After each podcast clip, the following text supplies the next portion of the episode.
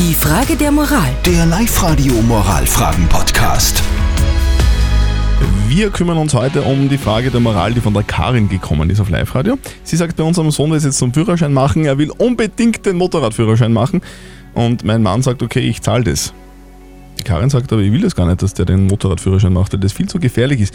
Muss sie da jetzt nachgeben oder nicht? Ihr habt sonst ganz viele WhatsApp-Nachrichten zum Thema geschickt. Also ihr schreibt so, sie soll bitte nachgeben oder der Junge ist alt genug, um selbst zu entscheiden.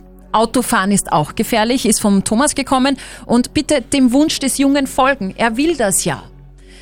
Was ja. sagst du? Also ich sag, ich mag die Aussage, wer zahlt, schafft an, nicht wirklich gerne. Ich finde einfach, es soll eine gemeinsame Entscheidung sein und einfach, ja, drüber geredet werden. Ne? Der Ehemann von der Karin will dem Sohn den Motorradführerschein zahlen, sie will das aber nicht, muss sie nachgeben.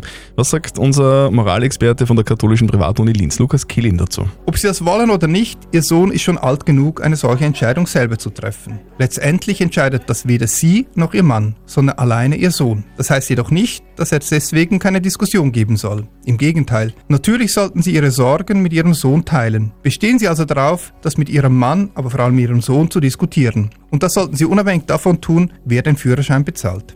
Naja.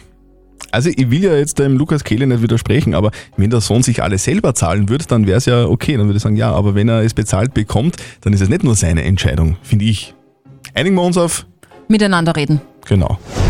Die Frage der Moral. Der Live-Radio Moralfragen-Podcast.